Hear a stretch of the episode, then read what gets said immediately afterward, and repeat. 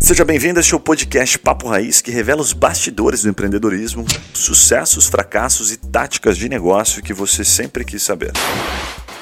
Fala galera, tá começando mais um podcast Papo Raiz. Meu nome é Yuri Mello e hoje nós vamos conhecer a história do Houston Guerin. Ele é sócio fundador da Mais Um Café, a maior rede aí de cafeterias e microcafeterias, pode chamar assim, Houston? É, microcafeterias? É, microcafeterias é um conceito que o pessoal tem aplicado. É, sempre. né? Tem chamado muita atenção É. as microcafeterias do. Brasil, né? Com 254 unidades nesse momento. Se vocês perguntar daqui uma hora, provavelmente vai ser diferente o número. né? Provavelmente sim. Sexta-feira é sempre dia de aumentar né, o número. 254 unidades espalhadas pelo Brasil. E um detalhe interessante aí, Juninho: 18 meses de vida da empresa. O que, que você achou dessa aí? Cara, é um case, né? Eu acho que você começou a ouvir agora esse podcast, você não, não tem como não, não ouvir até o final, né? Vai até ouvir, vai até ouvir. Cara, seja bem-vindo, Houston. Obrigado, Yuri. Obrigado. Cara, a gente tá ah, também com o Juninho aqui, que é o, o maior fã de café do Brasil. Aqui, uma- ele sempre tá tomando mais um café, então não sei se é daí que você tirou o nome, mas ele tá É, sempre tomando. é mais proposital, né?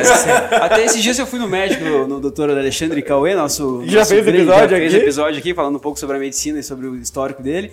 E ele perguntou: o que, que você tá tomando? Que você tá... Eu falei, cara, tô tomando Mais um café, café. e vinho, né? Então, assim, eu, acho que tem dado Potencializa resultado, o efeito, E né? esse Funcionado. café, pra quem tá assistindo a gente no YouTube também, ó, canequinha show que a gente Cara, ganhou aqui. que trabalho de marketing tesão. Top eu sou, eu demais, sou cara. viciado em marca, né, Houston? Sim. Lá o Loop Food e tal, eu gosto muito de, de criar marca, de marketing. Eu acho que o trabalho que vocês fazem, assim, Sensacional. tanto rede social quanto branding, muito massa. Ele é meio que um mais aqui, é um foguete decolando, Mas né? eu vou, eu vou ser É, sincero. ele tenta trazer essa, essa característica de velocidade, algo que é um dos pilares da nossa empresa, né? A velocidade na entrega do produto e de atendimento ao cliente. Então, o Gary, que é, que é meu sócio e responsável por toda essa parte de brand, de marca, ele soube pegar muito forte, assim, até no formato da letra, Muito o bom conceito básico da marca. Não, e sabe o que eu vou te dizer, cara? É a primeira vez que eu vi, eu olhei com um olhar preconceituoso, vou te ser bem sincero. Aham. Porque eu falei assim, cara, mais um. Como é que ele vai criar uma marca mais um? Tipo, uma coisa tão. Imagina É, eu olhando pela é- primeira é vez tipo- quando o Gary apresentou Tipo, também. é, tipo, é tão difundido, assim, mais um, mais, Mais um, um, né? Tipo assim, porque, mas, mas agora, depois do tamanho que vocês fizeram, você bate o olho e você entende, assim, você consegue sentir o conceito. Mas imagino que no começo, assim, também o nome não, não era o Não. principal diferencial. A- assim. a- o, pro- o processo de desenvolvimento de uma marca, né, de apresentação, ainda mais quando você tem sócios, pessoas envolvidas com características muito diferentes, né, que é o nosso caso lá, somos em quatro sócios bem diferentes um do outro. E o Gary, quando ele apresentou, na hora, ele falou assim: Eu vou apresentar. é, mas vocês me deem um tempo. É, se acostume com a ideia. Não digam não e nem sim no primeiro momento, né? Porque ele fala assim, você tem que ser impactado algumas vezes. O nosso cliente é assim, ele tem que ser impactado algumas vezes pela marca até ele considerar que ele pode consumir o produto. E ele falou, para vocês não vai ser diferente. Eu vou apresentar, sejam impactados alguns dias, algumas horas, até entender o conceito e a marca. Cara, Não, muito, faz muito sentido. O café é um produto que é recorrente, né? Ninguém toma café uma vez, né? Eu tomo várias vezes ao dia, né? E a pessoa que gosta de café, no mínimo todo dia ela toma café. Fato. Não, então esse mais um durante todos os dias, né? Você fica, puta, mais um, mais um. Aí é um negócio que fica foi legal. muito legal, foi muito assertivo, eu achei. Eu, eu tenho muitas perguntas sobre isso, mas eu queria começar te perguntando um pouquinho mais antes na história, assim. Tá. Um pouquinho sobre você, assim. Porque a gente sempre pergunta aqui para os nossos convidados como abrir um negócio, né? Tipo assim, Perfeito. como iniciar um negócio. Às vezes é muito simples olhar de fora e falar, ah, cara, o cara teve uma ideia, fez uma lojinha ali, botou uns vendedores ali, agora tá dominando o Brasil, tá tudo certo, todo mundo pode fazer. Muito simples sempre, né? Sempre muito simples. Não olha os atalhos. tombos, né? Só olha os goles. Então, cara, como é que você começou? De onde você veio? Como é que iniciou mais um café? Legal, Yuri. O Mais Um Café, na verdade, ele é uma marca, um produto de uma empresa base, né? Que é a PDMG, que a gente criou e fundou entre os nossos sócios inicialmente há mais de cinco anos. Mas é tudo a, a proposta começou quando eu fiz, a- obviamente, a minha faculdade, comecei a trabalhar na, na minha fo- formação, que é farmacêutico bioquímico e sou advogado. E trabalhava, mas a minha ideia era sempre empreender de alguma forma. E a faculdade não te ensina a fazer isso, né? Acho que todos vamos, nós vamos concordar que a gente não aprende na faculdade. Desensina. né? Exatamente. Você se torna sempre um bom profissional, mas nem sempre um, um empreendedor. A propósito, cara, você viu a compra da Conquer pela WhatsApp Fantástico, ali, e a fantástico. proposta que eles estão trazendo, né? O Wendel teve com a gente aqui, gravou um episódio do Fantástico, Papo assisti. Uma coisa que quando ele falou, eu né? posso comprovar. Que ele falou que ele escutava o cliente, né? Se não me engano, eu escutei isso no podcast Isso dele. mesmo, isso mesmo. E eu sou prova viva, porque eu fiz um curso dele e teve um dia que ele não, não conhecia o Wendel. Ele me ligou, foi, "Augusto, você fez um curso nosso, foi o primeiro módulo de um determinado módulo que ele estava lançando. Eu fui pra primeira turma, ele falou, cara, eu posso ir até você? Eu falei, poxa, vai dar negócio, né? Esse cara quer fazer alguma coisa. eu todo, claro, vem aqui e tal. Ele foi até meu escritório e falou, não, eu só vim aqui para entender o que, que você achou do curso. Eu falei, não acreditei. Eu falei, sério mesmo, mano? Ele falou, sério. Então, realmente, muito legal o case deles. São Caraca. merecedores demais. O Wendel é uma pessoa fantástica, passei a conhecer ele. E realmente ele fez isso. Ele foi até mim, não nos conhecíamos, só para saber, como cliente, o que, que eu achava do produto dele. Já deu, uma, já deu uma mentoria grátis só por essa visão, né? Que, ele, que Fantástico. você teve de- dessa tipo Ah, né? Você consegue absorver, né? Exatamente. E, e outro detalhe interessante Merecedor que demais. tanto ele quanto o teu sócio saíram na Forbes Under 30 lá. Exatamente, exatamente. O e eles Vinícius, né? É, o Vinícius teve uma proximidade maior até com ele. Saíram, acho que se não me engano, na mesma edição. saíram. É, foi na mesma edição? É, eu não tenho certeza se foi na mesma. Mas os dois, saíram, lá naquela lista da Under Forbes 30 e da Under Forbes, 30. ah, animal, né? Mas desculpa, cortei toda a tua história. Não, não, mas é, é- Então, essa proposta do. Que é o que eles falam também, né? Que a faculdade deles ensina. Então, o melhor formato que eu achei foi buscar uma franquia. Então, eu, eu era militar da, do Exército, trabalhava no hospital do Exército, mas queria abrir um negócio e comprei uma franquia. E nessa primeira abordagem de franquia, não foi uma experiência tão saudável, né? Foi saudável porque eu tenho até hoje esse negócio, né? Já se passaram mais de 10 anos. Eu acabei montando quatro franquias depois dessa marca. Comprei a primeira, comprei a segunda, terceira, quarta, fui me desenvolvendo. Mas eu entendia que a franquia era um atalho para eu poder empreender. Só que a minha experiência não foi tão positiva porque a franqueadora não me entregava tudo que eu acreditava que precisava para ser um empreendedor. Né? E uma, uma falha estrutural da franqueadora naquele momento, que era prematura, eh, e não entregava tudo que a gente achava que precisava. E eu precisei desenvolver muita coisa sozinho também. Depois desse episódio todo, né, do tá no exército, tá, tá trabalhando na minha área de formação, mas também tá na minha franquia, eu comecei a entender e a estudar muito mais esse conceito. Mas só para eu entender um pouquinho mais sobre esse momento, assim, é, o que, que você aprendeu ali com essa franqueadora que você conseguiu, às vezes, não repetir É, exatamente. na, na Mais Um e, é- outras franqueadoras? E é exatamente isso que aconteceu. Eu acabei utilizando tudo que eu não aprendi, é, ou tudo que eu, né, não vamos botar tão, tão drástico, mas tudo que eu sofri para aprender, eu falei assim, ah, isso tudo eu não posso repetir. Né? A Imagina. verdade é, eu aprendi muito mais o, o, o que não fazer do que o que fazer. Você estava na pele do franqueado né? Exato. É Ah, questões, questões simples assim, né, Yuri? Você conhece bem de franquia também. É, coisas como você está abrindo um negócio novo, você, você não sabe nem a metragem de uma sala, você não sabe nem a posição de uma tomada, às vezes, que se torna mais funcional. É, então são coisas como essa. Eu tive que eu fazer o meu projeto, eu tive que me virar para comprar meus equipamentos, eu tive que me virar para treinar meus funcionários. Então eu, eu realmente tive que fazer muita coisa do zero. E, e aí eu pensei, ó, eu, eu preciso dar um pouco mais de suporte para quem for um franqueado um dia. E aí nessa ocasião eu falei, não, mas deve ser porque a franqueadora não está tão estruturada e eu fui buscar um dos maiores franqueadores do país e comprei duas franquias de restaurante. Olha desse maior franqueador do país. Não, Mas isso é interessante que você falou, porque você ainda teve a visão assim, cara, eu entendo que a franqueadora está num momento Exato. difícil, mas a maioria dos franqueados, eles não esperam assim a franqueadora se mexer, eles vão, cara, tô pagando aqui 6% de royalties, paguei aqui 50 É, pau de taxa de franquia. Tá de Mas é- sacanagem. mas isso é ideia- Assine contrato, muda a bandeira, vai pra cima, né? Tem muito caso aí.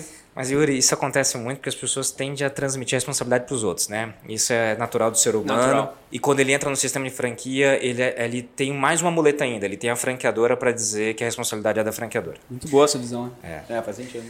E, e eu sempre tentei me colocar, não sei se até pela minha formação, né, da, da, da, eh, minha educação, eu sempre fui muito de- treinado o seguinte, cara, você tem que fazer o que você vai se propor a ter de resultado, ele depende de você. E assumir os seus próprios riscos, né? Tá, eu saí de casa muito cedo, né? Eu saí, saí do Acre, eu tinha 14 anos de idade, eu vim morar sozinho em Curitiba e meu irmão, né? Meu irmão com 15, eu com 14.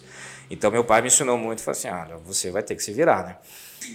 Tanto que quando eu fui comprar essa franquia, foi muito engraçado que eu, eu tinha uma namorada, que hoje é minha esposa, minha grande parceira, e eu falei assim, olha, eu vou olhar uma franquia que eu vou comprar. Né, Eu tinha acabado de começar o namoro. E até chegar a franqueadora, eu peguei um carro e fiz uma viagem. Até chegar lá, eu fui visitando todas as franquias que tinha dessa marca nas cidades vizinhas. até chegar na cidade da franqueadora. E 100% dos franqueados que eu visitei falaram mal da franqueadora. Puta, velho. 100%. 100%. Cara. E eu cheguei lá com o franqueador. Mas eu passou em várias unidades? vários, ou- eu passei cerca de 8 unidades, 8 cidades. Puta merda, tinha uma amostragem boa Uma ainda. amostragem pra- boa. E aí eu cheguei e fui lá com o franqueador, voltei minha namorada. E aí, como é que foi? Eu falei, ah, comprei uma franquia. Ela, sério, pô, ficou toda felizona. E como é que foi as visitas nas franquias? O pessoal tava feliz? Eu falei, não, todo mundo falou mal. E ela olhou, mas não entendi. Se todo mundo falou mal, por que, que você comprou a franquia? E é justamente essa análise que eu tinha desde o início ali, naqueles momentos, era entender o porquê que as pessoas estavam falando mal e atrelada ao que, que elas estavam botando a responsabilidade. E eu percebi que cada franquia que eu entrava tinha questões muito básicas não resolvidas que eram cenários do operador, do empresário, do franqueador, do franqueado. E não era da marca da franqueadora. Então eu desconsiderei o que eles estavam falando. E eu considerei que se eu não repetisse o que eles estavam repetindo, provavelmente eu falaria diferente dessa franqueadora. E você acha que uma boa parte desse, desses. Pô, é uma mostragem grande, né? Estamos falando de, de, um cara que foi, não gosta do, do cara ou que não gosta de trabalhar lá. Todos que você passou falaram mal. Será que tem a ver um pouquinho com o processo de escolha Total. de ser franqueado também? Exato. Assim, Esse foi o primeiro aprendizado que eu tive como franqueador, né? É. eu falei assim, aquele franqueador, ele também estava errando porque ele estava querendo fazer uma expansão acelerada, mas sem critérios. E começou pelo meu critério, porque eu não fui nenhum tipo, de, eu não tive nenhum tipo de avaliação. Eu simplesmente cheguei, sentei com ele e ele falou: "Não, beleza, paga a taxa de franquia, tá tudo certo". Aquele momento ele também não tinha essa profissionalização. Né? Eu, eles mudaram bastante, tanto que eles evoluíram muito depois que eles mudaram. É, então foi o outro aprendizado que eu tive. Assim, ó, o processo de seleção determina se você vai ter gente do teu lado ou gente que vai te utilizar de ferramenta para justificar as falhas dele. Ah, faz bastante Entendeu? sentido. Porque tem muito cara que compra franquia, às vezes, olhando com um olhar assim, meio que de investimento, né? Eu acho que é um olhar um pouquinho errado, assim. É, eu acho que... E, às vezes você pode ter um, um seu sócio investidor, mas você tem que ter um sócio operador. Mas, mas digo, olhar como investimento, assim, como, putz, sabe que eu vou investir aqui 100 mil na bolsa, eu vou abrir uma cafeteria. Tá errado isso. Eu, tá errado. eu acho assim, na, na, discussão aqui, eu sou o que menos entende de franquia, até porque eu nunca tive uma franquia, não, não é. entendo muito sobre isso. Mas o que eu vejo assim, que a grande maioria das pessoas, ela quer montar uma empresa, quer montar um negócio. Primeiro, por quê? Para ter mais tempo. Já começa errado, né? Você monta um negócio, mas você vai ter é, menos então, tempo, é, né? Mas tem essa visão. Então, né? mas tem essa visão.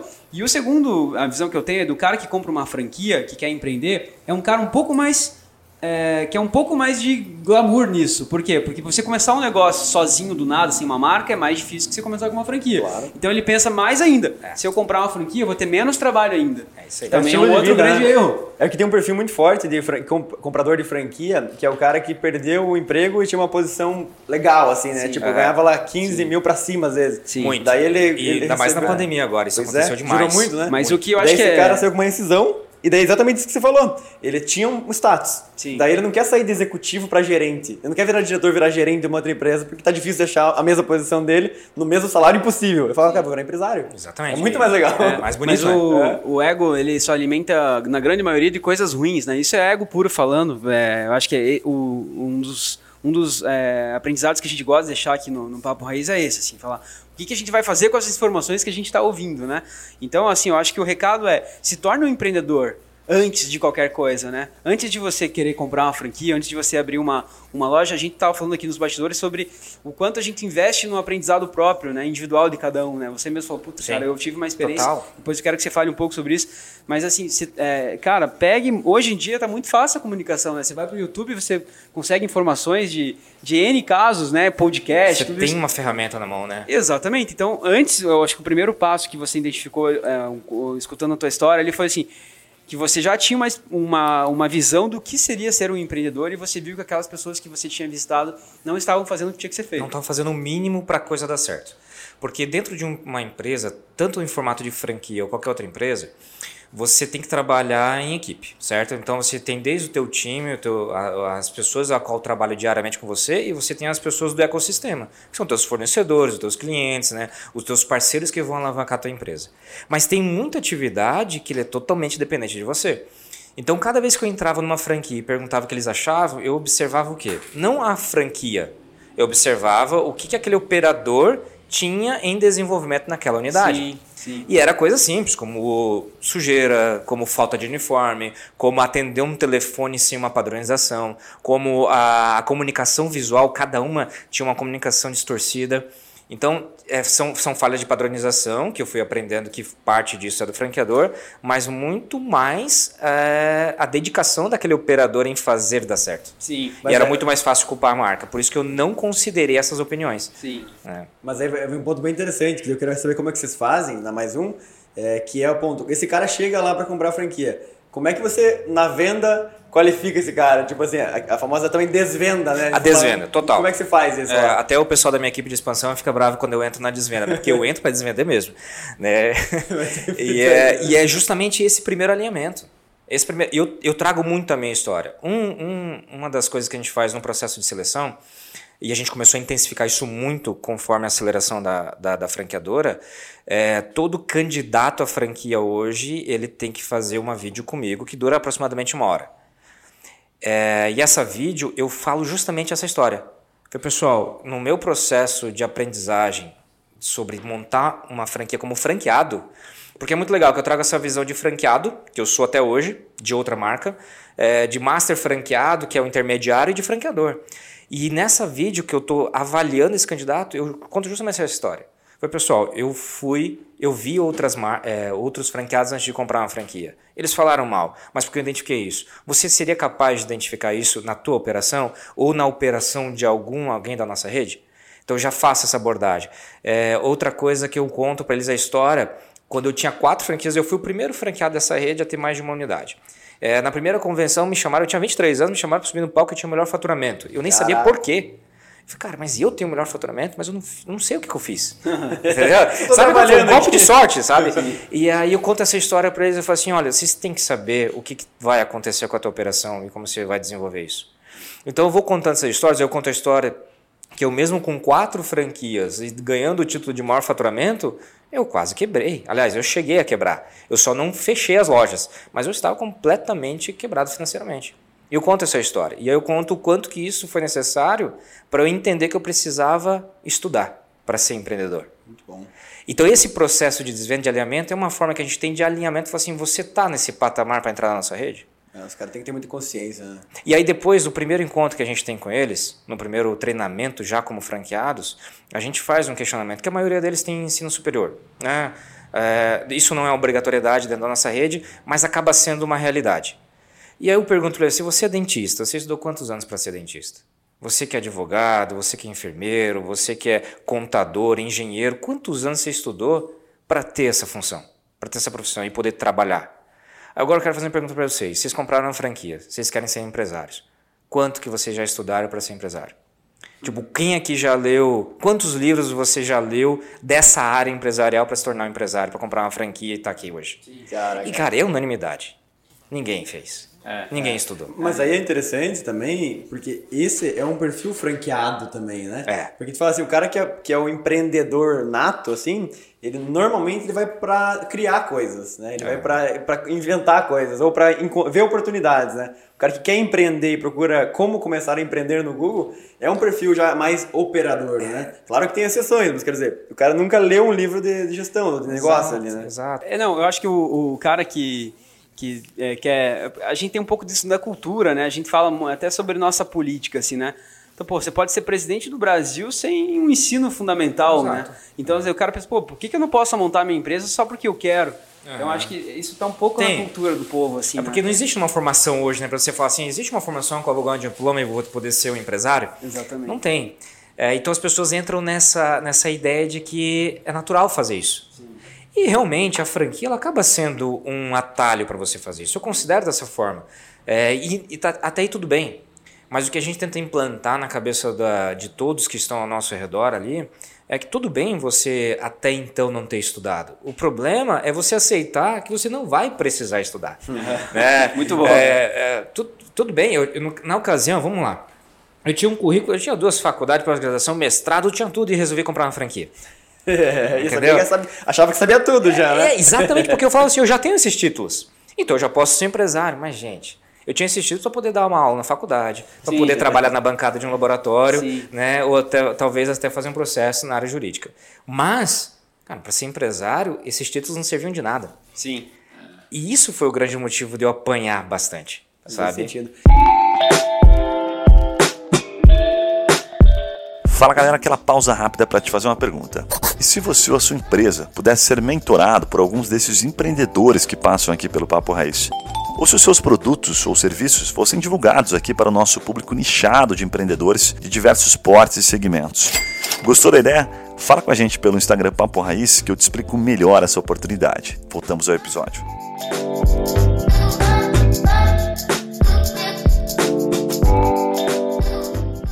Só para entender, você saiu, você montou as franquias, você montou mais duas da alimentação, aí já foi começando a virar franqueador. Como é que foi essa tua transição para Não, aí, aí que tá. Foi uma decepção. Porque eu comprei a ideia dos dois restaurantes, a franquia, e eu não cheguei a abrir, eu rescindi. Caraca. Porque a minha perspectiva era o quê? Poxa, eu vou lá comprar com um dos maiores franqueadores do país, eu vou ter uma estrutura que vai facilitar muito a minha vida. E, e realmente tinha uma estrutura fantástica comparada a outra rede que eu trabalhava. Uhum. Só que eu era um dado, um número, eu não tinha uma pessoalidade. Isso tudo caiu em terra quando eu liguei lá para tirar uma dúvida sobre ponto, escolha de ponto, que eu estava buscando a escolha de ponto em Curitiba, desse restaurante. E a recepcionista pegou, eu peguei e pedi para transferir para o setor de pontos. Olha só é, essa situação. É, eu falei assim, eu gostaria de falar com o pessoal do setor de pontos, tá? Eu preciso de um auxílio. Ela, legal, qual que é o teu número de contrato? Eu falei assim, eu não sei, moça. É Houston não deve ter outro franqueado com esse nome, né? É daqui de Curitiba. Eu acho que o pessoal. Curitiba não deve ter é, nenhum. Então, acho que o pessoal vai saber quem é. Eu falei, não, não, eu preciso do número do teu contrato. Eu falei, moço, eu assinei o contrato, joguei numa gaveta, eu nunca mais olhei para ele. Meu Deus, por acaso vocês têm um milhão de contratos aí? ah, e aí eu peguei e fiquei olhando aquilo, falei, que situação, né? E ela falou, me dá teu CPF. E botou no sistema e falou, ah, teu contrato, que é o 54326. Toda vez que você ligar aqui, você tem que falar esse número, que aí eu consigo transferir você, tá bom? Eu falei, tá bom transferi, eu resolvi, na, já na situação eu pedi a rescisão. Que aí eu entendi que além de ter uma estrutura muito boa, você precisava entender quem era o teu franqueado, para poder auxiliar ele Começou a entender aqueles caras que você passou para visitar um pouquinho atrás. Exatamente. Então, apesar de ter uma franqueadora com uma estrutura muito grande, muito boa, e um suporte muito interessante, existia uma falta de conhecimento sobre quem é aquele empreendedor, sobre quem é aquele empresário. Uhum. Com base nisso, aí assim eu rescindi, perdi as taxas de franquia, serviu para aprender, né, esse lado, e aí eu pedi baixo do exército e montei uh, junto com meus sócios a nossa franqueadora. Né? Legal. Qual que foi as primeiras marcas ali do A primeira marca foi a Sniper. A Sniper, essa também bombou na época. Cara, né? foi fantástico, um projeto lindo, lindo, lindo. É, temos operações ainda no Brasil, fantástico assim. A gente ganhou muita notoriedade porque era inusitado, era algo que não existia ainda no mercado. E foi muito interessante, né? Até isso trouxe, né? A gente comentou antes de iniciar o nosso papo sobre a Forbes Under 30, né, que estava falando Sim. lá junto com ele, o Vinícius entrou juntamente por causa desse projeto, né, que era um projeto de entretenimento. Uhum é, franquia de entretenimento. Lindo projeto. Esse foi a nossa primeira marca de franquia. Mas só para entender, o grupo de vocês, como é que nasceu assim? É, foi uma reunião de, de amigos, assim, nossa, assim, sentaram no não. bar, assim? Ou tinha, tinha, alguém tinha um negócio, vamos expandir? Como que Cara, foi isso aí? É, os meus sócios nem conhecia. Eu falo assim, do mesmo jeito que eu comprei a franquia e todo mundo falou mal, é, me questionaram também, cara, como é que você vai fazer sociedade com pessoas que você nunca viu na vida? A gente se reuniu para fazer a empresa, sabe? É, eu, como eu tinha pedido baixo do exército, tinha que ter estrutura barata para eu poder montar meu primeiro projeto. Eu queria montar o projeto de franquia do zero, então eu tinha que, eu não podia gastar com estrutura e conhecido de conhecido de conhecido, sabe aquela história? Um amigo meu está montando um escritório também, é, com pouco investimento, pá, conversa com ele e divide a sala. E no fim eu cheguei para dividir a sala com uma pessoa, quando eu cheguei lá tinha três na mesa já. É, e essa pessoa falou assim: Ah, eu chamei esses dois aqui também, porque a gente divide em quatro a despesa, cada um tem a sua empresa, tem o seu projeto de, empreender, de empreender, então vamos dividir tudo por quatro. E aí no terceiro dia, a gente sentado numa mesma mesa, no escritório pequeno, cada um com seus projetos tocando paralelo, dividindo um aluguel. É, depois de três dias conversando e vendo o que cada um fazia, a gente foi sair para tomar um café e falou: vamos fazer o seguinte, estamos tudo aqui iniciando, né? os nossos projetos. Aproveitar que ainda é tempo. Vamos fazer o seguinte, vamos colocar tudo na mesa, todo mundo colabora com todo mundo e a gente entra com participações iguais na empresa, de cada um. E é legal, o meu era o projeto de franquia, né? Cada sócio tinha um projeto totalmente diferente. É, e eu falei assim, ó, o meu projeto de franquia, eu acredito muito nisso, conheço bastante sobre isso, vai dar certo, só que isso vai demorar, né? Porque tem que desenvolver ele do zero, tal. Então a gente começou a focar na, mais nas outras marcas até para trazer elas como resultado financeiro para manter a gente. Uhum. E aí quando surgiu a franquia Sniper, que a gente desenvolveu e implantou a primeira, aí Vocês ganhou corpo. do zero a ideia. Criamos do zero. Legal. É. E aí criou corpo. E aí as outras marcas foram sendo é, suprimidas, né, reduzindo, enquanto que a franquia Sniper foi se estruturando. E aí depois disso a gente desenvolveu mais um. Não, né? muito massa. Mas essa transição para mais um, eu queria entender um pouquinho da, da, do business em si, assim, sabe? Legal. Falar um pouquinho mais adentro, porque a gente fala muito aqui no, no, no, no Papo Raiz, não, Master Evento, no Papo Raiz, que é como ganhar dinheiro. É, é uma, é um termo que às vezes as pessoas passam batido, mas é muito importante de falar assim, cara, o que dá certo, o que dá errado nos negócios. Não é só porque eu abri uma empresa com uma marca bonita, num mercado que está crescendo, que vai dar certo. Quantas microcafeterias existem hoje? Sim. É, virou um frenesi. Eu queria É. que você falasse um pouquinho desse mercado, tipo assim, o momento que está vivendo, onde que entrou a mais um, como é que ela se estruturou, quais são os diferenciais. Uma coisa que, vocês, que na minha narrativa vocês talvez percebam é o seguinte: tudo que a gente desenvolveu e partiu para cima, ela foi com base em erros que já existiam. Então, assim, a Sniper estava em ascensão, em crescimento. Eu tinha acabado de ir para Portugal, a gente estava fazendo a parte de internacionalizar a marca lá, começar pela Europa. Tinha feito uma rodada de, de negócio, ou seja, estava indo tudo super bem. 2019 isso. Quando a gente voltou de lá, se eu não me engano, no mês de julho, a gente voltou e aí me deu, deu aquele estalo em nós, né, no sócio, falando assim, olha, a gente tem que ter um outro produto que não tenha as barreiras, as dificuldades que a Sniper tem. Então a Sniper foi uma franquia criada para shopping, 100% para shopping. É, lojas de 200 metros quadrados até 1000 metros quadrados. Então shopping é uma barreira de entrada, loja desse tamanho, outra barreira de entrada maior ainda. Cerca de 10 a 15 funcionários. Então também era uma estrutura difícil para o franqueado trabalhar. Serviço. Então dependia muito da operação, né? dependia muito do, da equipe ser boa para entregar um bom serviço. E a gente começou a fazer, a gente tem que fazer algo totalmente oposto, que tire todas essas barreiras de entrada, né? de, de, de, de, alavancagem. Então vai ser uma franquia de rua, que não vai, não vai ser desenhada para shopping. Vai ser uma franquia que não precisa de 200 a mil metros quadrados, vai ter que ser uma franquia bem pequena. Vai ter que ser uma franquia que não tem que ter de 10 a 12 funcionários, vai ter que ter dois, um, talvez três funcionários. E vai ter que ser uma franquia que tenha um produto que ele seja a grande estrela, né? E não somente o serviço, o atendimento. Que tudo isso eram barreiras para uma alavancagem. E a gente acabado de ir para Portugal a gente percebeu que isso era uma barreira, inclusive de expansão a nível mundial. Foi tão pronto, temos as características desse negócio. Vamos pensar agora o que, que vai ser. Ah, não sabia o que era café? não sabíamos não. qual que era café, né? Sabíamos que tinha essa proposta de desenvolver um negócio que tivesse essas bases.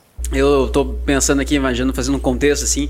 Um tocava guitarra, outro bateria, outro baixo. Eu falava, puta, vamos montar uma banda? Não, vamos. E que estilo de que música cantar? vamos tocar, velho? Você gosta do quê? Vocês gostam de sertanejo, rock? aí, vai dar certo, né? O que Qual é o ritmo no para dia a dia É, aí, pesada? peraí, Fala aí. cara, porra, pera- Vamos legal. falar um dia normal teu aí. Corre faz o quê? Legal, e eu acho que a fase de vocês devia ser uma fase muito próxima também, porque às vezes o cara tá numa fase desesperadamente por dinheiro, isso não funciona.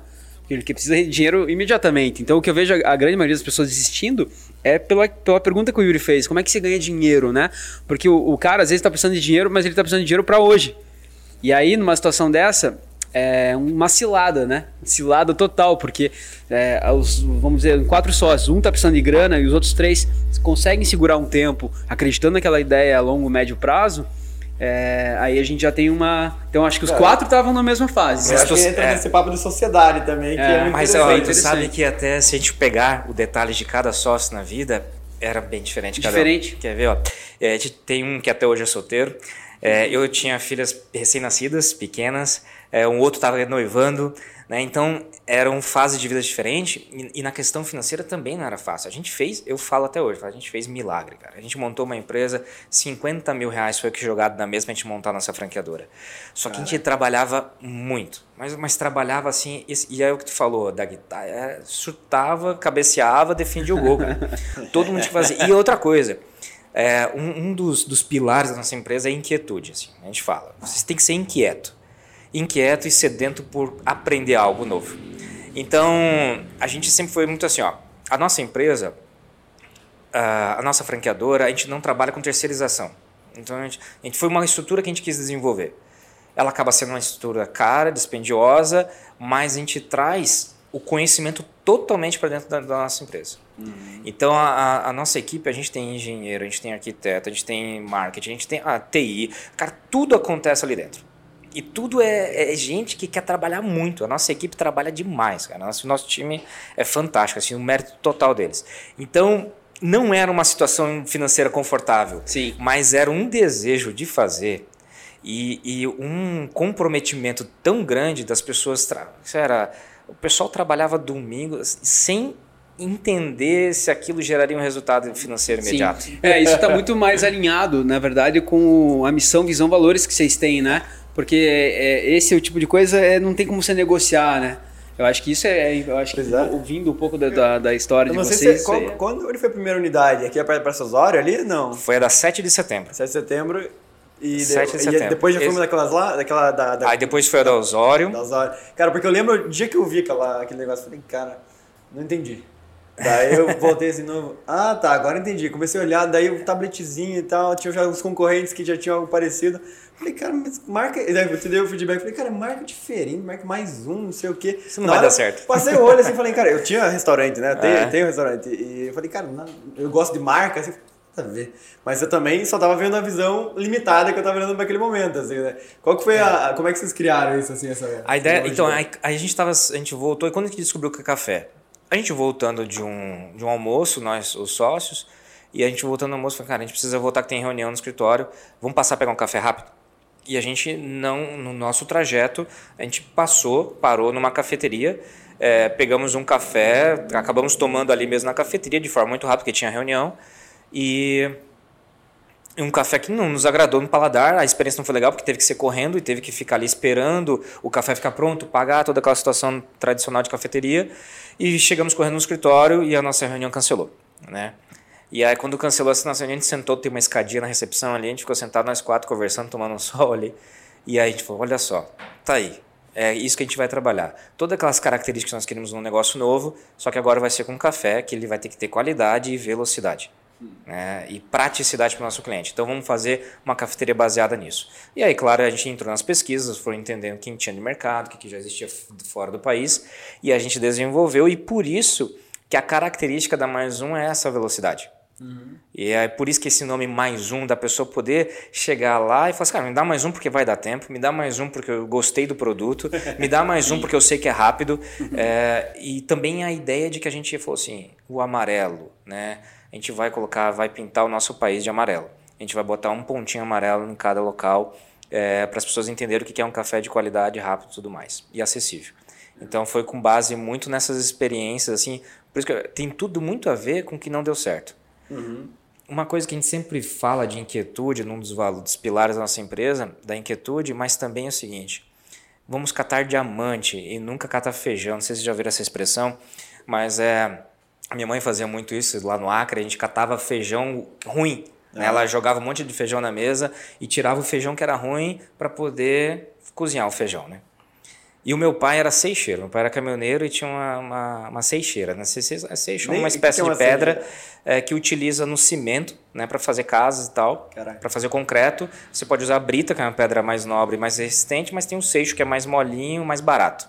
E você tira isso do barro. Então você vai lá, você lava o barro para tirar o seixo. Né? E esse seixo ser vendido depois como um- algo mais valioso. E aí eu, eu lembro, e o meu pai sempre dizia, gente, não fiquem catando feijão achando o que, que é ruim, né? Vão catar seixo, né? Vão lavar o barro para achar o seixo. então, do cenário ruim, é isso que a gente sempre tem que trabalhar. O que, que foi tão ruim que eu vou te retirar disso a coisa boa para construir algo? E foi assim. Da experiência da Sniper foi a mesma coisa. A Sniper a gente foi num, num ambiente fazer um- uma brincadeira com a equipe lá de soft, de Airsoft, e a gente descobriu um monte de problemas que não fazia aquele negócio alavancar. Sim.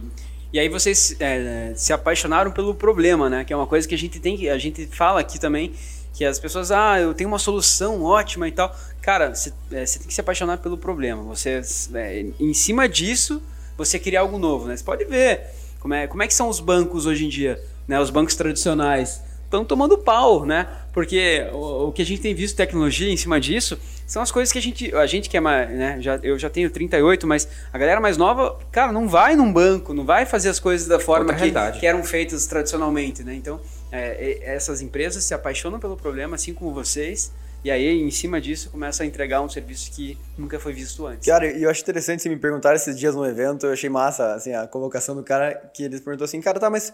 Porque eu já falei, eu quebrei empresa, eu quebrei restaurante, abri no, no shopping, não deu certo, voltei atrás, aprendi, quebrei e continuei em frente. Eu, tá, mas é, como é que você... Qual que era a tua mentalidade, assim, tipo assim, você não achava que você, porra, não ia Não dar tinha certo? jeito, não Tipo tinha assim, jeito, né? Tipo assim, o problema não tá em você, talvez? Eu falei, cara, a hora que eu achar isso, eu paro de fazer tudo, Poxa, né? Então, é. tipo assim, como é que... Eu queria saber um pouquinho dessa mentalidade, assim. Eu acho que é o seguinte, é, se deu errado, é porque só foi feito a maneira que talvez não te traria mais resultado.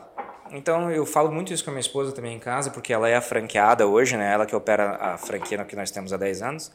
E a gente sempre trabalha e fala assim, ó, deu errado. falei, ótimo, você já descobriu uma maneira de não fazer. Então a gente só tem que descobrir agora quais são as outras, né, 999 maneiras de se fazer isso e qual delas que vai te trazer mais resultado. Então está muito atrelado a você não acreditar que existe só uma maneira de fazer as coisas. Quando a gente desenvolveu mais um, pensando justamente em quais eram as barreiras da Sniper, era justamente isso. A Sniper era um sucesso, é um sucesso. E ela tinha um formato já desenhado. E por que, que eu não vou criar, um, que, que eu vou criar uma nova rede nos mesmos pilares de sucesso dela, se eu posso pegar algo que não deu certo nela, que eram barreiras dela, e fazer uma rede ainda de maior sucesso. Tanto que a Sniper ela era considerada a maior franquia de entretenimento do Brasil, com 65 lojas. A mais um, em um ano e meio, 18 meses, está com 254. Por que, que ela foi tão mais rápido? Porque eu peguei tudo que era bom da Sniper, a nossa base de treinamento, a nossa base de suporte, só que eu tirei o que não estava dando tão certo nela. Então eu fiz algo ainda melhor. Porque eu não fiquei baseado só no que estava dando certo. Eu fiquei baseado no que, que deu errado.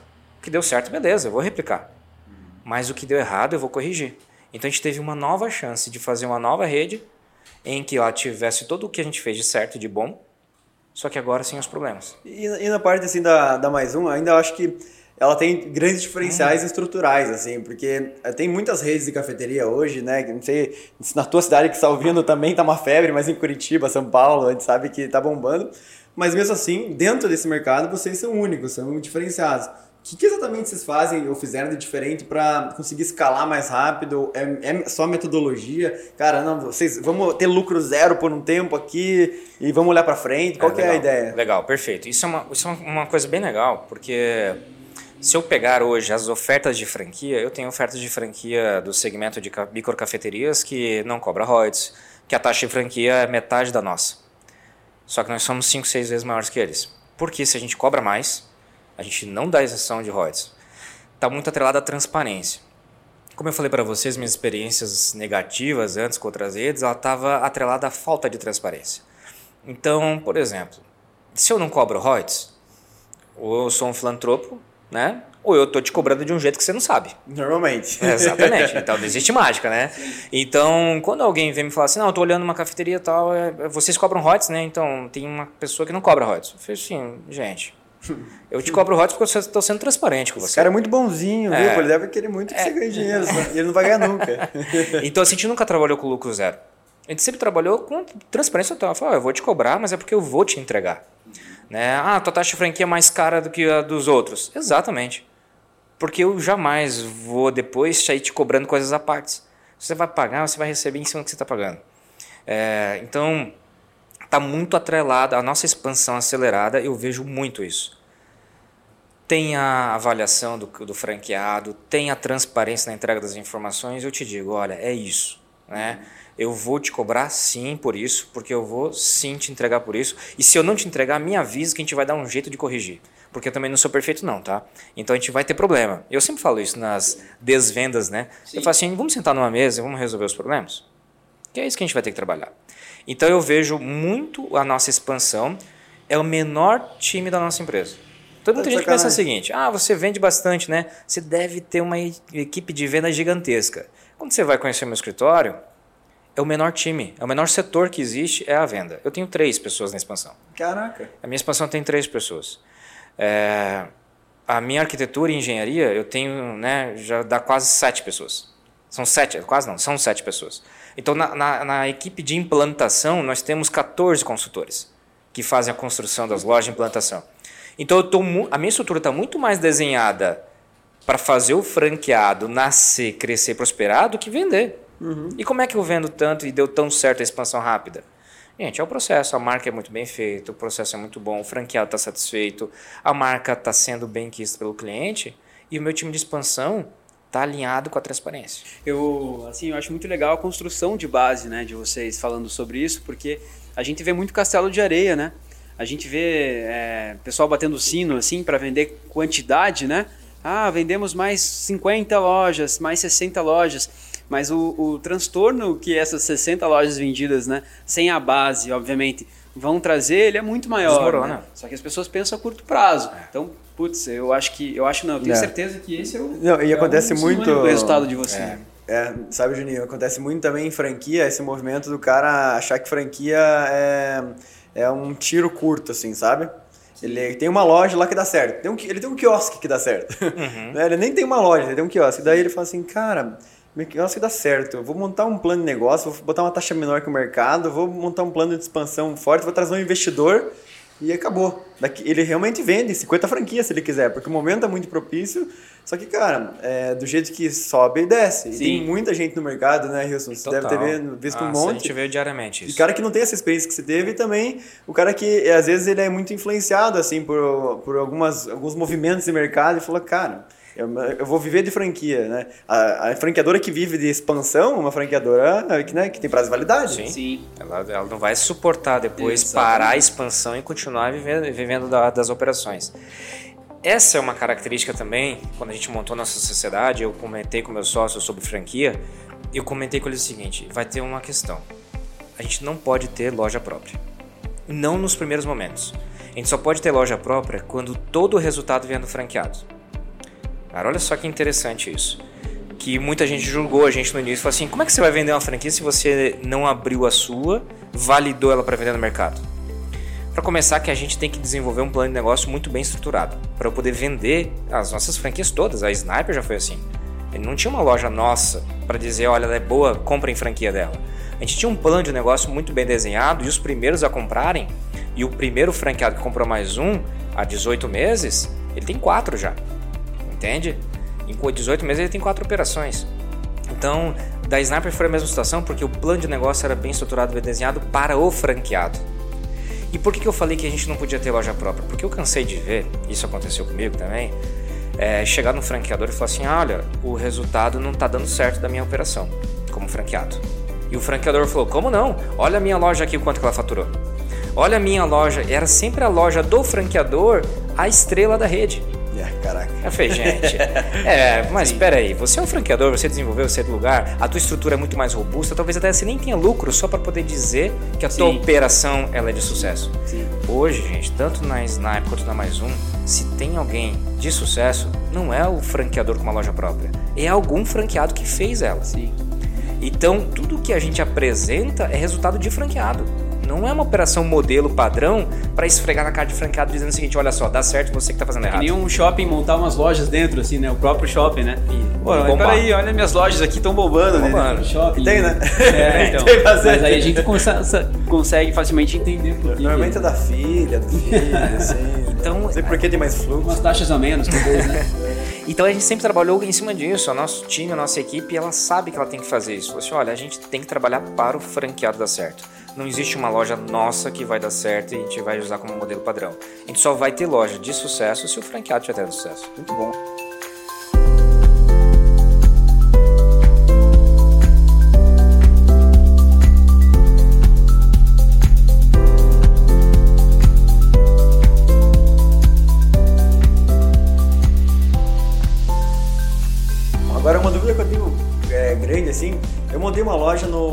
Batel há uns três anos atrás e a gente ficou um ano aberto e quebrou. O que aconteceu?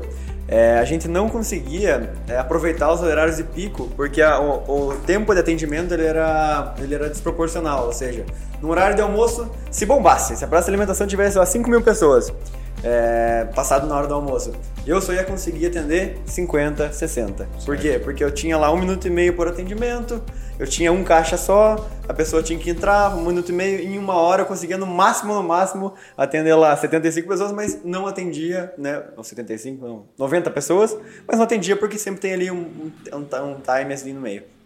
E no final, a gente percebeu que aquela loja não era sustentável. Exato. A minha pergunta assim é, como é que você analisa isso? Porque a tua loja é micro, assim, né? Exato. Tempo de atendimento, ponto de equilíbrio, essa, essa parte financeira, assim. Isso está muito atrelado ao teu custo operacional, né? o, teu, o teu custo base. Então, qual que é a grande sacada da microcafeteria, né? da nossa operação? Ela tem um custo operacional, primeiro, um, um custo fixo baixo, consequentemente, um custo operacional reduzido. Então, por mais, se eu atender a minha demanda total, 100%, então ela é muito rápida. Então o nosso processo de atendimento é muito rápido. Então eu consigo atender com um único profissional trabalhando muita gente. Uhum. Se eu atingir uma capacidade de 50% desse meu profissional, sério, tá dando muito dinheiro. Por quê? Porque é muito baixo o nosso custo operacional. Então, o nosso custo operacional, se eu atender dois clientes por hora, já pagou. Entende? Ele pagou todo o meu custo, Caraca. meu ponto de equilíbrio. Então, só que dois clientes por hora significa que meu funcionário trabalhou seis minutos naquela hora. Ele ficou 54 minutos parado, olhando para o teto. Então, tudo que eu faço acima disso já está me dando uma rentabilidade alta.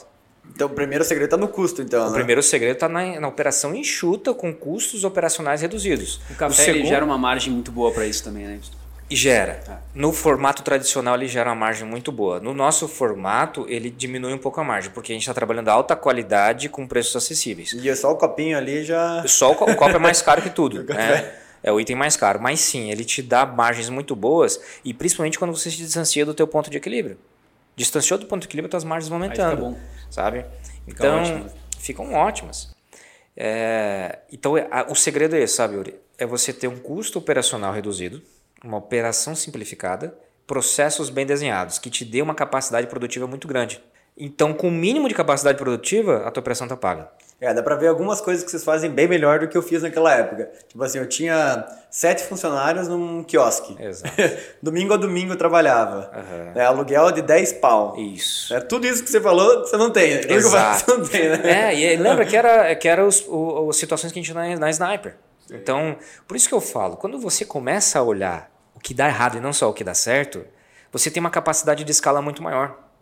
Porque o que dá certo, beleza, eu já vou replicar. Mas parou para analisar o que deu errado? É muito comum as pessoas terem sucesso, resultado numa situação e ver o que, que você fez de tão certo para dar certo, para estar tá aqui. A pergunta que a gente tem que fazer é outra.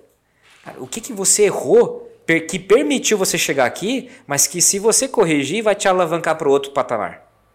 Sim, Essa é a pergunta. Não, faz todo sentido, faz todo sentido. Cara, eu queria passar aqui para um último bloco que a gente sempre gosta de abordar com nossos convidados, que é assim, ideias de negócio, né? Tipo assim, para onde você está olhando, é, puta, qual que é o movimento que a Mais Um está fazendo? Será que estamos falando aí de uma, de alguma compra de empresa, M&A? Vocês olham para isso? Porque vocês são uma holding, né? Legal. Vocês têm esse, esse viés financeiro também, né? Como é que vocês estão olhando para o futuro e o que, que você está também, às vezes, olhando de ideia assim, talvez não só dentro do mercado de café ou adjacentes, vou ficar aqui em produtos, vou vender para o varejo? Legal. A, a proposta, assim, a nossa proposta com a Mais Um é tornar realmente uma marca que está vinculada ao café. Né? Hoje as pessoas, talvez no Brasil, é, têm a ideia de tomar café, mas nunca a ideia de tomar tal produto, tal marca. Né? O café está muito, ah, vamos tomar café, vamos tomar um café. A, nossa proposta com a Mais Um assim, não é mais sair para tomar um café. Vamos tomar uma Mais Um? Vamos tomar um café da Mais Um? Vamos passar da Mais Um? Vamos lá naquela amarelinha para tomar um café. Então a proposta inicial da, da, da nosso time está todo desenvolvido, trabalhado em cima disso. Isso vem na questão, sim, de novos produtos para ir fixando e levando o produto né, para casa das pessoas. A gente está aqui na nossa mesa hoje, né, a gente tem copo, tem caneca, tem cápsula, tem pó. Por quê? Porque a gente quer que as pessoas levem para casa. A ponto delas estarem em casa, inclusive, eu não vou tomar um café agora, né? Eu vou tomar um café, dá mais um.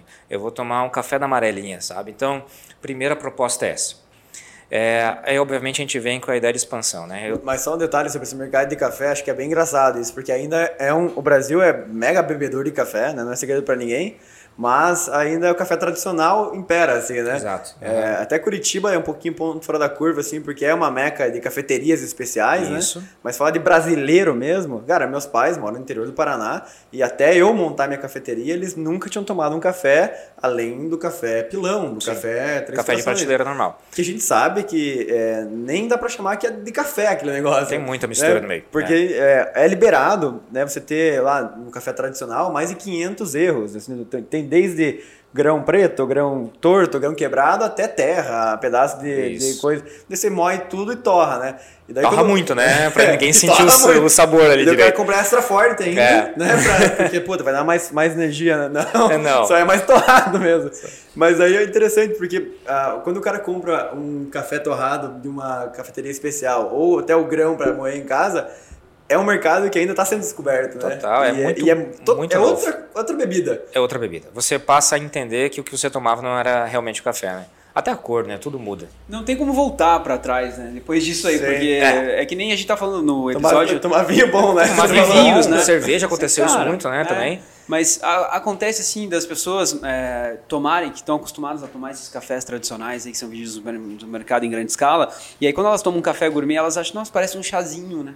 então elas também não clarinho. estão preparadas É. para tomar um café Faz de sentido. qualidade. Clarinho. Né? Depois elas começam a acostumar e nunca mais voltam para outro café, né? Isso foi uma missão nossa quando a gente inaugurou a primeira loja, aconteceu muito isso. Nossa, o café de vocês é muito clarinho, muito fraquinho e tal. Então foi um, foi um trabalho a ser Sim. feito e está sendo Eu imagino, feito. eu imagino. Né? Então, Mas vicia depois esse clarinho, esse depois fraquinho, depois- É, É, porque sabe? assim, prim- primeiro o preconceito é, cara, é, não é mais, não tem mais cafeína porque é mais, mais torrado. Primeira, primeira coisa, Isso, assim, sim. e é É. mais simples pro pessoal entender. Sim. E o segundo, cara, você tem que tomar pra degustar. Esquece açúcar, esquece, esquece, esquece tudo, leite. todo adicional em cima. Esquece tudo. Você toma o café para. Claro, ah, mas eu quero uma mistura. Tudo bem, não tem nada de errado. Mas você vai tomar o café para degustar, saiba que é isso que é, você tem que fazer para Sim, degustar. sim, né? Não, e o que é legal é que esse formato nosso de, de enxuto, de operação, está permitindo levar isso para cidades onde jamais entraria café especial.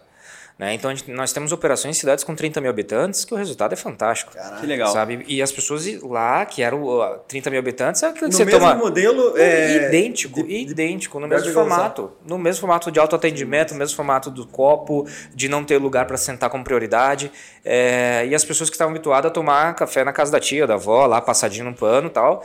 E tá dando muito certo. Muito resultado. Cara, é muito legal, é bem disruptivo isso, Total. né? Qual que é o Fome de Poder, aquele filme, Yuri? do, do, Do McDonald's. Do McDonald's, né? É, Que você vê que ele, ele chega na- no filme, ele, ele chega na, na, pra conhecer a estrutura dele, pô, você vê as pessoas de pé na fila e comendo sentadas em alguns lugares. Ele fala assim. e ele não "Cara, acredita, né? Que que é isso, cara? Tá tudo errado, Né? o modelo tá tá errado. Isso virado. aqui, peraí, tipo, sabe? É muito engraçado. E daí você vê, por é exatamente isso que a gente precisava, né? Sim. E do café Ele- eu sinto isso também, assim. Eu não tava afim, às vezes, de entrar, sentar, ficar, pedir um cardápio, ficar esperando a mulher vir me atender. Pagar, esperar tudo né? aquilo lá e tal. Cara, isso e aí, é muito inclusive, legal. no próprio. E pagar mais caro por isso ainda, né? ainda paga mais caro e tal. Sim.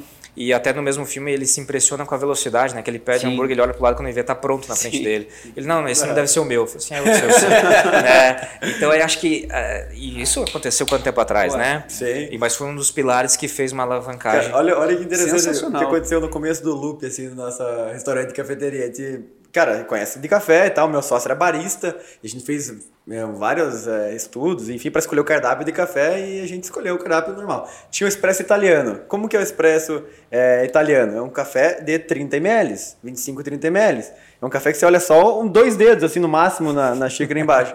Cara, a gente serviu o café expresso tradicional, que é o italiano. E o pessoal achava que a gente tava dando golpe, assim, sabe? Tipo tá assim, faltando café aqui. "Ah, cadê meu café? não, não, esse é o café que você tem que degustar. Então, não, não, mas eu quero o expresso, eu quero o café, quero até em cima. O que você tá ganhando aí?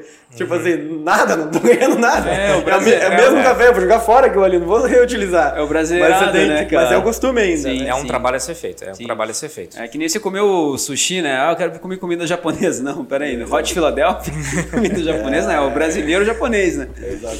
Então é, né? isso muda. A nossa cultura aqui é um negócio que não é da noite pro dia, né? E o café é igual, cara. Mas é, hoje o café de vocês, ele, você tem bastante opção, assim, também. Você tem para esse, você pega mais esse público mais jovem, Tem, assim, que não. quer uma coisa diferente, Não, assim. tem- a gente trabalha, igual eu falo, a operação enxuta, ela te dá algum- alguns limitadores. Você não pode ter um cardápio gigantesco.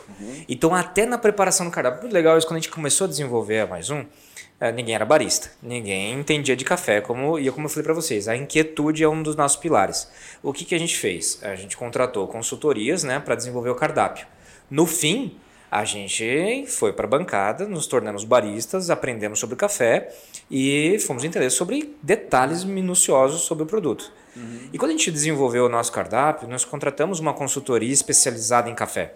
E foi um desastre. Porque a hora que a gente tomou o café, a gente olhou, nós não éramos não tínhamos o paladar de, de especialistas em café, né, e tal. Então nós éramos o quê? A grande massa da população, né? Pessoas que tomam café cheio de açúcar, adoçante, na casa da, da mãe, em qualquer lugar, né? e aí quando a gente tomou aquela, eu falei, meu Deus, isso aqui é tá horrível, não vai vender nunca. Só que a pessoa era um especialista. E ele via como ele tomando. É. E tanto que a gente ah, praticamente rasgou aquela, aquela consultoria, aquele, aquele dinheiro e falou, ah, vamos ter que fazer a gente. E a gente começou a desenvolver o cardápio para cada paladar. Então hoje a gente trabalha cada bebida do cardápio, que tem que ser enxuto, porque a operação é enxuta, mas cada um atende um paladar. Então você vai ter sim um paladar para aquele especialista na degustação de café, você vai ter o paladar para aquela criança que quer algo mais doce, você vai ter para quem quer mais ácido, para quem quer, quer mais forte, quem quer mais suave, é, quem quer o gelado, quem quer o quente, quem quer o cappuccino com leite, sem leite. Então você num cardápio muito curto você atinge a grande massa porque é o viés do negócio. Ele tem que vender, ele tem que faturar. É o negócio que você falou lá no começo do, da visão do consumidor, né? Você partir daí, né? Não Isso. partir do produto, né? É. O que, que é certo ou errado? Tipo, foda-se o que é certo e errado. O que importa é o que o cliente O tá que, que querendo. vai atingir, né? Mas o esse é o, é o diferencial de quem é empreendedor raiz. Porque a gente vê muitos conceitos, né? Conceito, o cara sabe, ele leu, ele estudou, que é uma coisa que a gente né, tem que valorizar, ele estudou, mas ele não tem o suor, né? Ele não tem lá a dedicação no negócio. Barriga no balcão, E né? quando você analisa o que o seu cliente quer e não o que você leu num livro, cara, aí, opa, é, diferente. Não, mas peraí, mas o, o que eu aprendi na escola não falava sobre isso. Não, mas esse aqui é o mercado batendo em você. Escuta ele, né? É. Então, basicamente, o que você falou ali, vamos dar uma porrada em vocês, dizendo, bora, em vez de você servir o italiano, que, que você não serviu um café um pouco maior e o italiano para quem queria o italiano? Isso. Entendeu? É mais ou menos Exatamente, isso. Juninho. É. sentido. Né? Porque, puta, pelo é, cara, Ué, é podia assim. ter dois, né? O expresso tradicional, o expresso brasileiro, o expresso italiano. Então, é, é isso, mas essa cultura também de vocês não é errada, é, é errada sim, mas assim, não é a forma que vocês pensavam, tá- não estava errada, porque isso vem, por exemplo, de um chefe de cozinha, né? Os grandes Sim. chefes, cara, isso aqui é o meu prato, é o melhor do mundo. Não vou mexer Ah, nele, né? É, isso é, é, tá meio ultrapassado um pouco, sabe? Os meus filhos não vão aceitar essa situação. Ah, peraí, é teu prato, mas quem paga sou eu. Então eu como aí quero de você. outro jeito, né? Então, É. então, exatamente. Eu acho que a gente tem que entender a mudança de cultura, né? Da nova geração que está vindo e aí se adaptar a isso. Né? Porque às vezes a gente, não, o meu ego diz que eu aprendi assim, ele vai ter que ser assim. Se você não quiser, vai ter outro cliente que queira. Opa. Não, e eu vou te dizer, cara, de, de 18 meses de operação, se você pegar a primeira loja, que é da 7 de setembro, que você comentou, que é um franqueado que tem outras operações, todas as lojas deles são diferentes. Todas passaram por processo de evolução. A inquietude fez isso. Legal. Entendeu? A nossa primeira loja, ela é totalmente diferente da nossa última loja em 18 meses. Mudou, mudou muito. Por quê? Porque a gente montou a primeira loja, quem inaugurou a primeira loja, tava lá eu de barista, meu sócio Vinícius lá de barista, a gente atendendo o cliente, os outros sócios falando com o pessoal que estava na fila. A gente foi colhendo, a gente tirou do papel o projeto.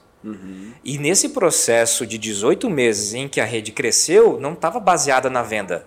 Tava, a venda ela foi acontecendo para a forma da transparência, mas tinha muita gente trabalhando na operação. Na entrega. Então o produto foi mudando, a, a arquitetura foi mudando, o layout foi mudando, o nome foi mudando. Inicialmente a mais um chamava mais um coffee.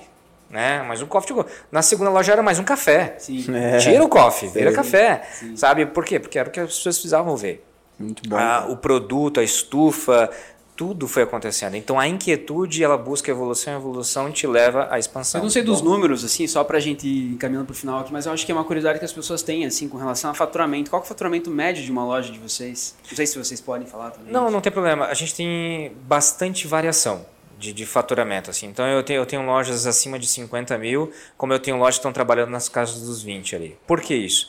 Porque depende muito da região característica da operação. Eu tenho operações muito baratas em cidades menores, que são muito baratas, que 20 mil dá a mesma lucratividade de uma operação acima de 50. Então, eu não gosto nem de falar tanto do faturamento, porque isso é muito característico. Eu tenho operação de domingo a domingo que trabalha três funcionários. Eu tenho operação de sábado a segunda que trabalha com dois. Né? É, aluguéis de 900 reais até aluguéis de 4 mil reais. Então, isso muda muito o resultado financeiro. Mas a- a- a- o nosso resultado traz em torno de 20%, a média. Eu tenho operação com 35% de lucro líquido. Né? A gente não vende. É outra coisa que eu falo muito da transparência.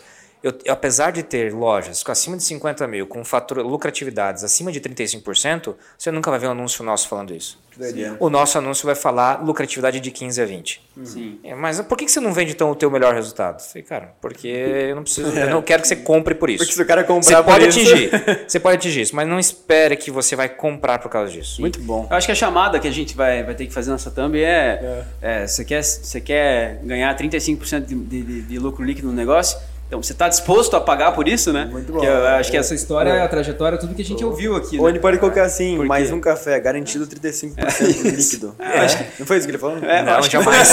jamais. Outra, outra palavra que me dói é a espinha, né? O garantido, né? Meu Deus, Cara, como é que você bota isso? cara? Mas você pode ter certeza. A gente fala, pô, o cara já fez o cálculo aqui, pô, 20, 35% de 50 mil. Então é isso que ele imagina, né? É? Mas se você falar pra ele, você fica lá de domingo a domingo, você tá Cara, disposto. não é. É maravilhoso, né? é, Números, fala assim, é Tem que maravilhoso. Nada é entender, fácil, tem que nada é entender fácil. que é um trabalho. Muito Tudo bom. é um e trabalho. para onde vocês estão olhando agora, Houston, e assim, é, como é que vocês estão olhando esse momento também, ainda, né? Estamos no Brasil, aí não dá para falar que é uma realidade já pós-pandemia, ainda, é, vocês são varejistas, vocês estão no dia a dia, lockdown afeta, como é que Isso. vocês estão olhando aí? Ó, outra coisa, né? A, a marca ela surgiu em a primeira loja abriu em dezembro de 2019. Então praticamente nós vivemos a nascemos na pandemia, né? Dois meses depois da pandemia, a gente tinha duas lojas abertas quando a gente entrou na pandemia. É, hoje são a gente está inaugurando hoje a loja número 95, né? Então totalmente construída na pandemia. Então o projeto ele apresenta resultado nesse cenário. Então a gente não conhece outro cenário. Então para nós é, é, tá sendo assim fantástico, porque todo mês exige um crescimento. Então a gente começa a, a vislumbrar o que será em momentos um pouco mais normais, né? Então, com- lockdown, com fechamento, com pandemia, a expansão está agradável os faturamentos também. E todo mês a gente tem aumento de crescimento. A gente não teve retração nenhum mês. Né? Então, todo mês eh, a rede foi crescendo. Esse semestre, o faturamento da rede ela já é maior do que foi o ano inteiro passado. Né? Então, a gente deve fechar o ano com pelo menos duas vezes e meio o faturamento passado. Que animal. Então a gente está muito satisfeito é, e muito esperançoso, porque cada momento a gente vai entendendo que a coisa melhora. Cada loja aberta, a loja anterior aumenta o faturamento. Né? Sim, Então a marca fica mais né? forte. a marca vai ficando mais É, forte, o produto vai sendo conhecido, vai espalhando. as pessoas vão entendendo que mesmo em lockdown, em fechamento, ela pode passar lá, pegar rapidamente e ir embora, sem contato, sem aglomeração, sem nada. Então eu acho que tudo isso está fortalecendo.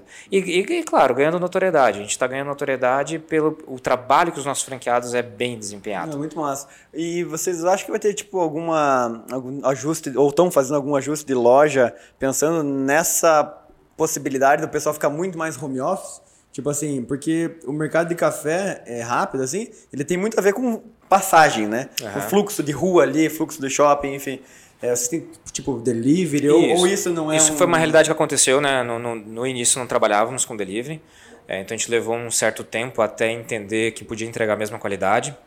Então nós temos processos diferentes para o delivery.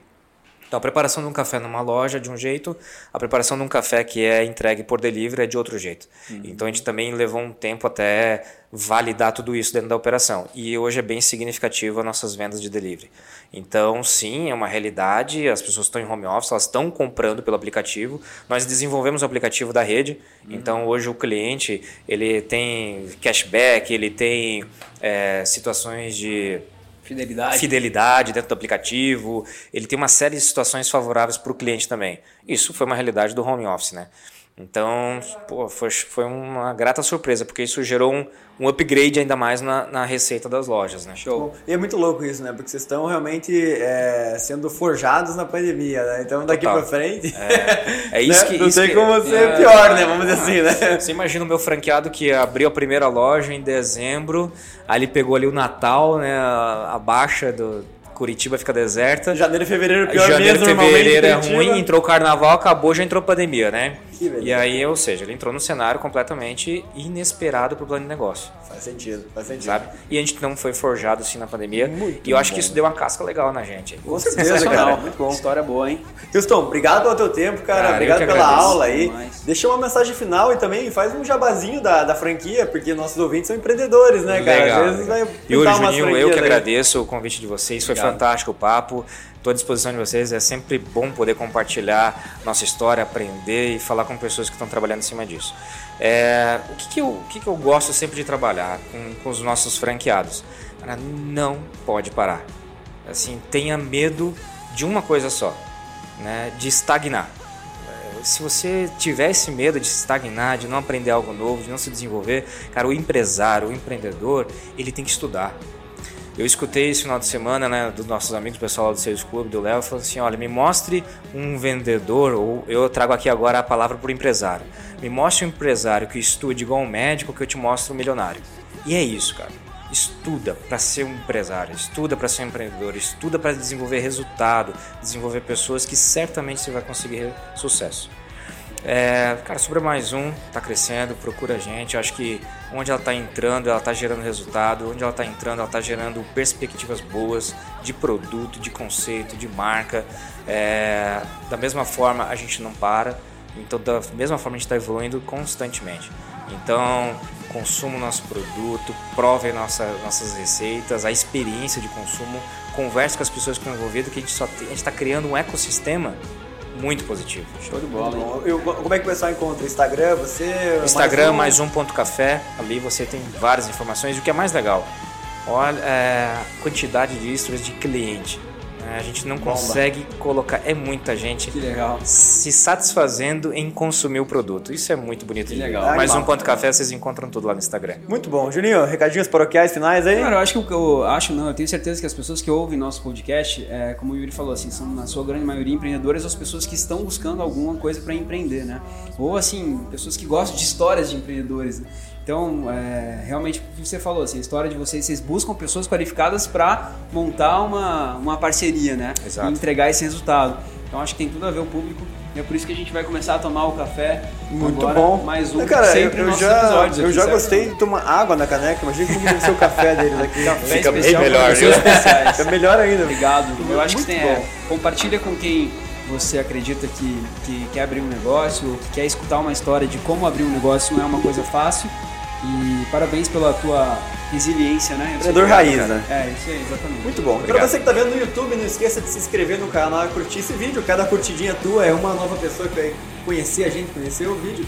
E se você está ouvindo aí no Spotify, se inscreva, siga a gente no Spotify e compartilhe com seus amigos. Valeu, até a próxima. Valeu, Falou, gente. Um abraço. Valeu, abraço.